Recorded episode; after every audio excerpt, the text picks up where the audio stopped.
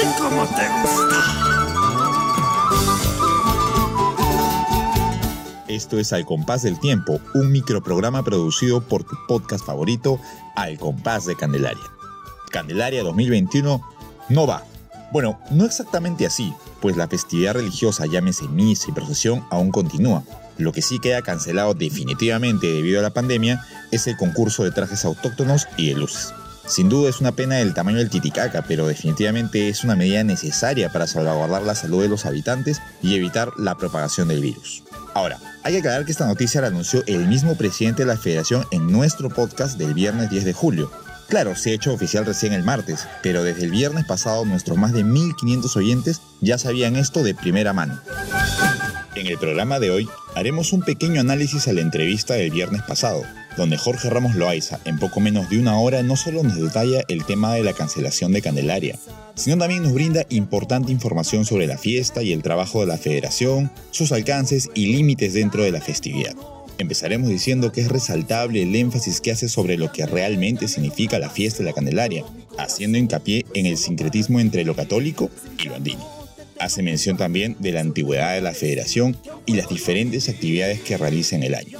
Y es aquí algo que es bueno especificar, pues comenta sobre el concurso de Sicuris Virgen de Cancharani, que es clasificatoria para el concurso regional de Sicuris, y a la vez este también es clasificatorio a las ligas mayores de folclor puneño, pues los primeros 40 puestos van al concurso de trajes de luces y los otros 40 se van al concurso de danzas autóctonas. Y bueno, ya saben también que el ganador de este concurso va para el siguiente domingo en el día de traje de luces. Otra actividad importante y que además ya tiene más de 30 años es la escenificación de la salida de Manco Cápac y Mamagogio, actividad que por cierto ya está con expediente abierto, listo para postular a ser nombrado Patrimonio Inmaterial de la Humanidad. Hace un par de segundos hablé sobre el sincretismo que se da alrededor de la festividad de la Candelaria, y es lo que se nota bastante en la entrevista es que Ramos Loaiza pretende con su mensaje que se equipare el valor que se da a las danzas de luces con el 2 de febrero, que es realmente el día principal de la Virgen de la Candelaria. De alguna forma lo que se quiere es que este sincretismo católico andino sea ejercido no solo por los organizadores y gestores de la fiesta, sino también por el público que suele darle más importancia a la octava, en otras palabras, lo que se pretende es que la gente exprese su fe y devoción a la Virgen no solo bailando, sino también asistiendo a las actividades religiosas.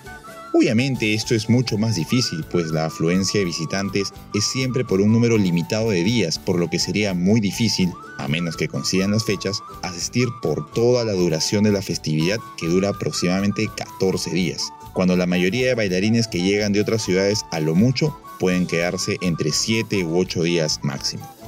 Hay una cosa muy interesante que también menciona, es que alrededor de la Virgen de la Candelaria existe el encuentro de dos culturas. Es por ello que le da mucha importancia al concurso de trajes autóctonos, pues representa lo andino y la contraparte a lo mestizo, que es traducido en el concurso de danzas de luces. En la entrevista, Jorge Ramos Loaiza también rompe esta suerte de mito o cuento que siempre nos dicen, que es que cuando salimos del estadio también nos califican y debemos movilizarnos rápido. Bueno, el presidente es enfático en decir que la labor de la federación el día domingo concluye en el estadio. O sea, todo lo que suceda después de la presentación es responsabilidad de la municipalidad de Puno. Que por cierto no es que haga muy buen trabajo, pues todos los que bailamos sabemos que después del estadio viene el verdadero caos. Lo único que hace la federación y que está a su alcance es exhortar a los conjuntos a que se puedan despejar lo más rápido posible los alrededores del estadio, cosa que se da durante las primeras horas, y después bueno, ya saben lo que sucede. Este año fue la cabose, pues coincidía con la misa de octavas que se dio en el mismo Parque Pino, y era imposible pasar por ahí bailando, lo que generó el caos que ya todos vivimos aquel día. También habla sobre el ingreso de nuevos conjuntos a la federación, en especial de caporales, morenadas y diabladas, e indica que por acuerdo de asamblea se restringe el ingreso de estas danzas para así poder contener el creciente número de bailarines y promover otras danzas como son la cuyaguada, llamerada, doctorcitos, con la finalidad de fortalecer la identidad puneña.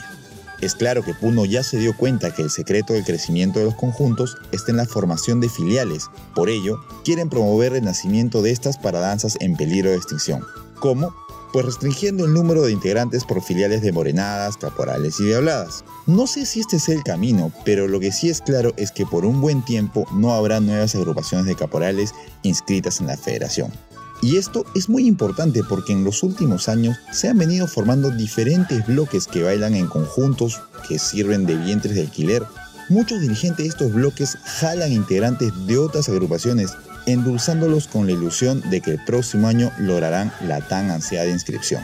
Definitivamente eso en el corto plazo no va a suceder.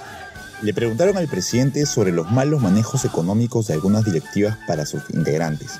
Y aquí el presidente dice algo muy interesante.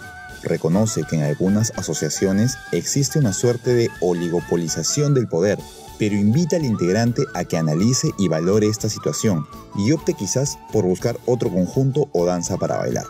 Y debo admitir que al principio esto me sonó a la típica frase que nos dan algunos dirigentes a los bailarines que se quejan mucho, el famoso si no te gusta vete.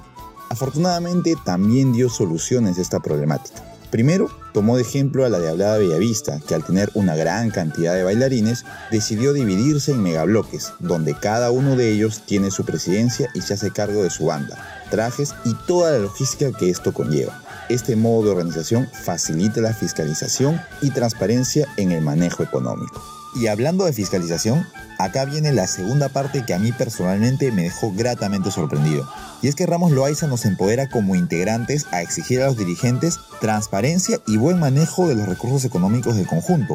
Esto es súper importante porque siempre hay las voces ultraconservadoras, inclusive de los propios integrantes que nos dicen que no se puede hacer nada, la fiesta es de ellos y que no hay que reclamar mucho. Poco más y también nos dicen si no te gusta vete. Como ya lo mencionó en los diferentes medios de comunicación, todas las actividades de 2020 han sido canceladas. Y finalmente, para poner la cereza en el pastel, una cereza muy amarga por cierto, anuncia que definitivamente no habrá concurso de trajes autóctonos ni de luces por Candelaria 2021. Este sin duda es un hecho sin precedentes, pues en los 55 años que tiene la federación jamás se ha dado una situación tan crítica como esta.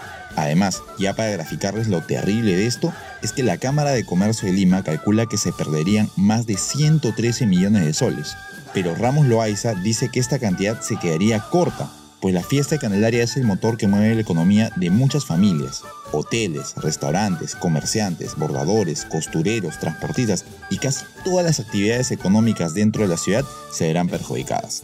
Es una decisión triste, pero lamentablemente el panorama para Puno durante los meses que vienen es sombrío, pues el número de contagios recién está en aumento y riesgosa para la salud pública la realización de la festividad.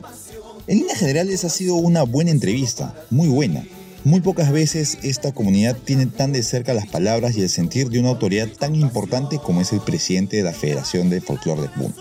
Creo que nos deja un mensaje de responsabilidad y empatía para con nuestros hermanos que están sufriendo esta enfermedad y nos invita a mantener la fe y la devoción a la Virgen, pero esta vez desde nuestras casas.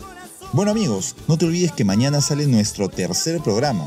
Edgar y Checho tendrán una interesante entrevista al conocido músico e investigador puneño Javier Salas, quien nos hablará un poco más sobre la fiesta de la Virgen de la Candelaria, como para que nuestros oyentes que recién se conectan a la cultura altiplánica puedan entender mejor lo que significa esta festividad. Soy Lucho Arenas y esto es Al compás del tiempo.